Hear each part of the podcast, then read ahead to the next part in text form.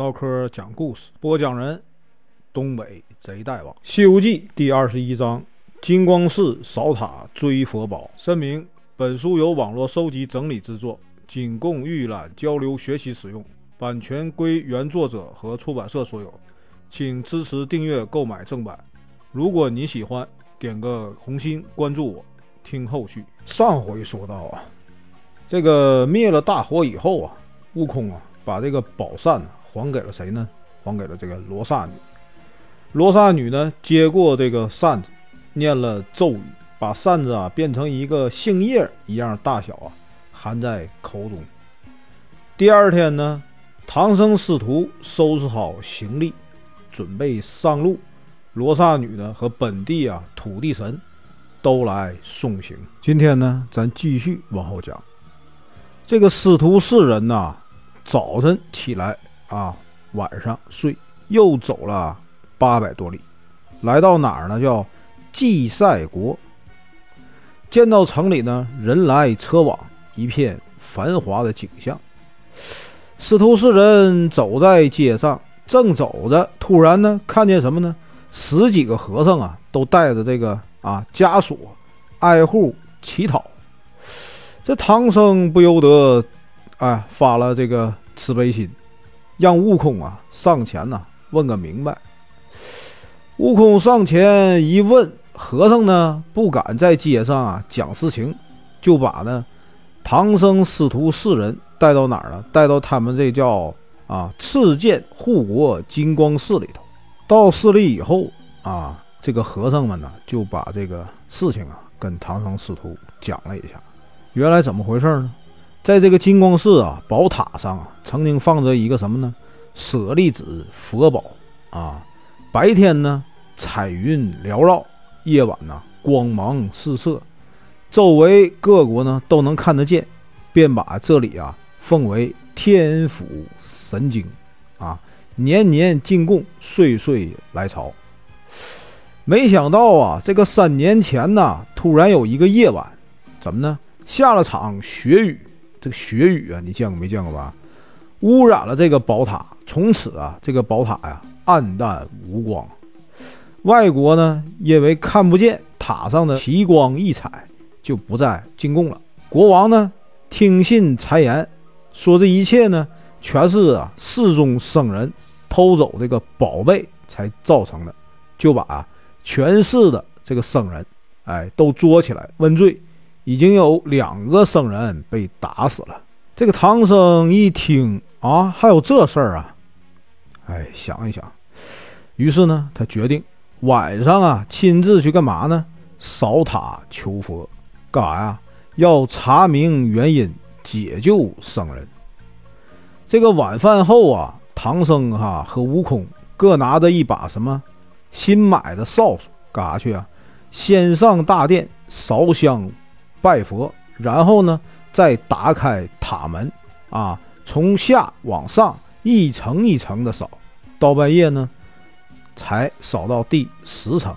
这个唐僧啊，就累得什么腰酸背痛啊，啊，受不了。一般人扫也累，便叫悟空啊，替他把上面的三层扫完。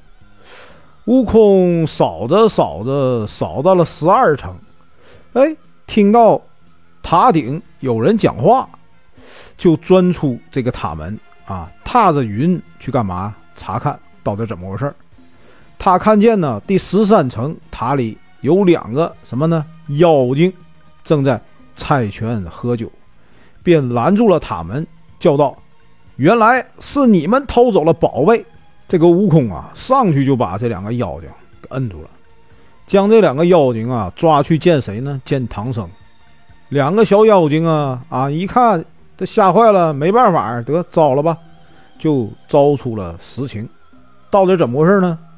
在离这个京城啊不远的乱石山碧波潭中，住着谁呢？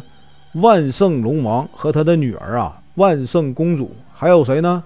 他的女婿九头驸马。前年呢，这个驸马和龙王来到城里啊，看见哎这个。佛宝啊，放着金光，哎，于是呢，下了场雪雨，把这个佛宝啊偷走了。万圣公主呢，又把这个王母娘娘的什么呢？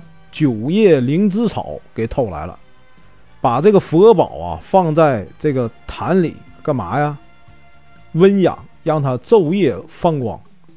最近呢，这个万圣龙王啊，听说孙悟空要来，就派呢鲶鱼精和黑鱼精来这儿巡视，打听唐僧师徒的虚实，好对付他们。这个为了证明这个啊寺中的僧人清白，悟空呢就把两个小妖精啊穿了这琵琶骨，干嘛呀？锁了起来，那就得绑起来，不能让他跑了。准备啊，第二天干嘛呀？带他去看见国王。第二天呢，唐僧师徒去拜见谁呢？拜见叫祭赛国国王，换了这个官文，这倒换官文呢，对吧？并趁这个时候啊啊，为这个寺中的啊僧人辩护，说什么呢？是小妖啊去偷的，并且呢小妖可以证明。国王听说以后呢，啊，就命这个锦衣卫士啊陪着这个悟空到哪儿呢？金光寺去捉这个妖怪。把这妖怪啊捉来以后，这俩小妖精啊如实招了什么呢？老龙王和九头驸马。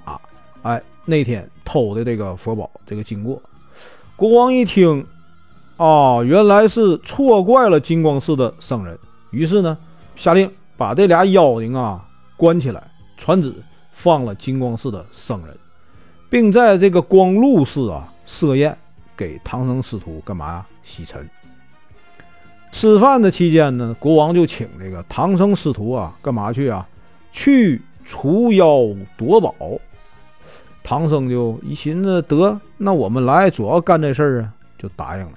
随即呢，要这个悟空哈和八戒前去。这个悟空和八戒啊，你听师傅让去，走吧，就各夹着这个小妖啊去做什么？做眼线，驾着这个云呢，来到哪儿呢？叫乱石山啊。碧波潭，割下这个黑鱼精的耳朵和这鲶鱼精的这个下唇，就说呀：“去告诉你们大王啊，叫他们啊送还金光寺塔上的宝贝。倘若啊说个不字，叫他一家老小啊休想活命。”两个妖精受了伤啊，被扔进潭里，连忙啊就跑到宫里去了。哎呀，大王啊啊，怎么怎么怎么回事儿？把这事儿啊详详细细的跟老龙王和这个九头驸马呀说了一遍。这九头驸马一听啊，火上心头啊啊，披挂整齐，拿着这个月牙铲呢，分开水道啊，跳了出来，大喊：“孙悟空，快来送死！”孙悟空啊一听，哼，就你呀，抡棒就打呀！两个人呢，一来一往，难解难分呐。这个八戒啊，悄悄就跑到这个九头驸马这个背后了，举起这个钉耙呀，就打呀。那个妖精啊，有什么呢？九头十八腿，要怎么九叫九头驸马呢？啊，背后旁边都有眼睛啊，看得清楚。就地一滚，现了原形，原来是啥呀？一丈多长的九头虫。他呀，展翅腾空，就想啊，逃回龙宫。悟空一看呢，跳到空中，劈头就是一棒啊！那怪虫啊，顺势斜飞，咬住了八戒的衣服啊，就把八戒带回了龙宫，捆绑以后啊，吊在这个西凉柱子上。悟空呢，为了救这个八戒啊，变成了螃蟹，潜在水里。上次啊，这个悟空啊，偷牛魔王那个碧水金睛兽时，就来过这里啊。就照啊原来的路啊，游到了哪儿呢？这个牌楼前，看见龙王全家啊正在给这个九头虫庆功。八戒呢，九齿钉耙靠在啊殿外的这个柱子上。这个悟空一看啊，你们庆功吧，得我走了。横爬到哪儿了？这个西廊下啊，看见谁呢？八戒掉在那里，一动不能动，疼的大喊大叫，又叫又骂呀，便爬了过去。用这个钳子钳断啊绳索，悄声的跟八戒说：“让他呀在这个楼牌下等着，自己呢去进宫拿什么？拿他的钉耙。”八戒听出啊是悟空的声音，啊挣脱了绳索后，按悟空的吩咐，悄悄的溜了出去。悟空呢拿到了钉耙后啊，变回了原来的模样，来到楼牌下啊。八戒接过钉耙，让悟空啊上天去啊接应，自己呢拿着钉耙打了进去。刹那间，宫中的这个门窗、桌椅、珍贵的器皿，统统的被打得稀碎啊，噼里啪嚓的，吓得这个龙王、龙婆、龙子、龙孙呐四处躲藏。这个九头虫啊藏好了公主后啊，赶到前宫，抡起了这个铁铲呢，就跟八戒站在一起。这个老龙王定了定神以后啊，带着这个龙子龙孙呢，拿枪拿棒啊，一起围了上来。八戒一看这么多人啊，寡不敌众啊，虚晃一耙窜出水面。那龙王啊不肯罢休啊，率领龙子龙孙呢也追了出来。这时呢，悟空在天上啊看得清清楚楚啊，趁势一棒子就把老龙王打死了。龙子龙孙呢一见状，哎呀，吓得仓皇四散呢。九头虫收了这个龙尸，回到水中。悟空和八戒啊跳到岸上，正在商量啊对策。突然呢，远远啊看见谁呢？二郎神领着这个梅山六兄弟，带着什么呢？天鹰天犬，抬着猎物，驾着云朝这边走来。这个悟空啊想请二郎神呢一起去啊捉妖。但是呢，又因为啊大闹天宫的时候啊被二郎神降服，这个有点面子上有点不好意思，就让八戒去求见。八戒呢跳上云头拦住了他们，大喊：“齐天大圣求见！”二郎神一听，停下车马，叫住这个梅山六兄弟啊，去干嘛？请悟空。二郎神呢就在这个山顶摆宴啊，招待悟空和八戒。